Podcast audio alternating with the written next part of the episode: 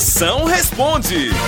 Bora, minhas potências, mande pra cá sua pergunta no meu zap. Grava um áudio que eu respondo agora aqui no 85DDD. 99846969. Bora ver os áudios das perguntas que estão chegando. Vai, chama!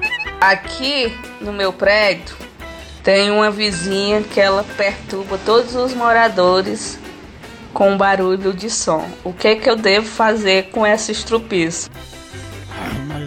Fia, é o seguinte, aponta uma luz colorida pro céu, que sua vizinha não é uma Loki não, ela é a louca. Tá entendendo? Agora, se a música que ela bota esse som alto for de sofrência, você peça um morador aí pra ficar com ela, que essa pobre tá mais seca que pinico de cego. Não é não?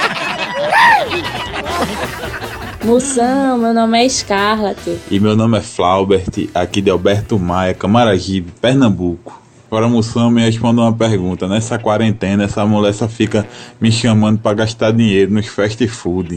O que é que eu faço, Moção? Desse jeito eu vou à falência. Duvido.